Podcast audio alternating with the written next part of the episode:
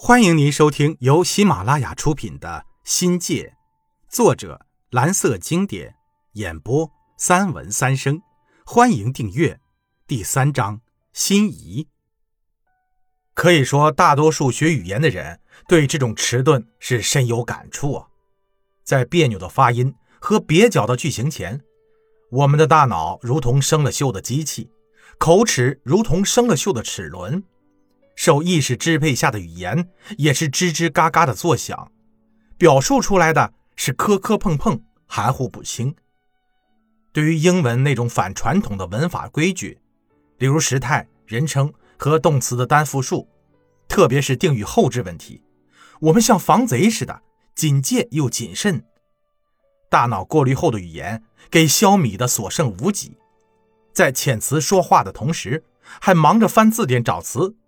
对着镜子练习口型，拿着望远镜和放大镜给自己、给别人挑错，可想而知，我们的语言学的僵硬，学用跟不上啊，思维扭曲，所学的英语缺失语言本质那种即兴畅快、随心所欲的表现。最悲催的是，思潮如大海奔腾，却苦于表达，在语言障碍这道大坝面前，痛心的冲撞、回旋。思维此刻显得那么苍白无力呀。令人欣慰的是，这样的僵局和状态不会无限期的持续。随着学习的深入，对英语的陌生感渐渐淡化，语言的表达开始丰富起来。映入眼帘的事物放射出对应的单词，树、楼、路、教室，便在脑际中有了鲜活的形象。身边能用英语说得出名字的东西多了起来，思想丰富起来，也就有了思维的空间。纵然要表达抽象的概念还难以驾全，不过配上手势和表情，那些日常用语也可以开始磕磕绊绊的在同学间对白开来。一点一点的，渐渐的，我们寻思的话头多了，嘴巴活泼了，语言开始回归它交流实用的本质。那曾经阻碍我们的语言隔阂在慢慢的缩小，终于，同学们的语言在长久的沉默之后，有的如过坝的洪流奔流不息，有的如过地的渠水蔓延狂欢，而我们这些大老粗的英语，像沟壑中的涓涓小溪，只能细细的而又克制的流淌出来。渐渐的，班上说英语的人多了，上课听英语。也不觉得那么吃力了，能够运用外语自如表达，的确是件令人高兴、令人陶醉的事儿。我们的苦学终于有了回报。那些大胆的言无不尽的牛人，像张丽霞、蒋安全、梁旭成、梁红、唐玉霞之流，总是抢着 “Let me try”，如同摘蜜采花似的，漂浮在脑海中的词汇可以信手拈来。引词出句，集句成章，畅快奔流的话语让人惊叹不已。我张发、庚元、侯哥、程生等辈也知物鼓噪不停。对一时的疏忽，我们心知肚明，却也心安理得。毕竟，潘老师不是一直鼓励我们要敢说敢错，不要脸吗？我们的英语呀，是又烂又臭。顶多算得上是拼搏单词，但胆子啊越练越大。遇到落单问路或购物的老外，我们就有了表白的机会。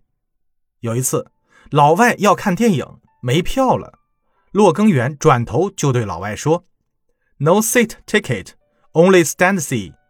Do you want to stand seat？” 老外回答说：“Sorry, I don't understand your English。”于是。可爱的骆同学就对售票小姐说：“哦，他说他不懂英语。”一个周末的晚上，我和插队的几个队友喝完酒后回学校宿舍。宿舍在学校丁字路口的尽头，与桂林地区电影公司相邻。一间大大的教室用上下铺隔成两个半球，左边归七八级中文系，右边划江而治，属于英语系男生的领地。我睡上铺。跟我连铺的是中文系的李昌富同学，我可能是醉了，也可能是半醉不醉，一上床嘴巴就叽里呱啦的哈喽起来。第二天，在教室宿舍前共用的洗漱池边，李说我好厉害，一个晚上说英语就没消停过。我很吃惊，忙拽着下铺的吴少安问过究竟。室友说：“我昨晚是不是得了花痴或神经病？断断续续、语无伦次的在梦中说英语，还又唱又笑，脚踢的板床咚咚的响。室友们呐，恨不得拽我下来送进医院当癫痫病人处理。我们吊嗓子狂操口语之际，正值改革开放的国门大开，外国人蜂拥而至，学英语的人呢就多了起来。”学校对面正好是风景如画的荣湖景区。每当晴朗的早上或傍晚暮色之际，总能看见呀，我们的同学坐在湖边的亭子里，嘴里低吟着英语，构成古榕树下古湖河畔最美的声音。那座横跨于湖面的石桥上，不断穿梭着来往于省立图书馆和荣湖国际饭店的行人。每逢周六晚上，以古榕为中线，周边聚集着成群的英语爱好者，还夹杂着三五个白皮肤、蓝眼睛的外国人。渐渐的，来这里练口语的人越来越多，榕湖变成了人们心目中的英语角。挤满的人堆里，总有同学熟悉的影子。那英语声声是此时榕湖景区必定呈现的盛况。古榕。虽不是一个城市的地标，但却是一座城市的根。古老的城市都有古榕、古樟之类的树神，静静地守护着一方水土。它们枝繁叶茂，百年已续，见证着一代代生命的轮回，记录着一座城市的沧桑变迁，承载着老百姓们深沉厚重的期望。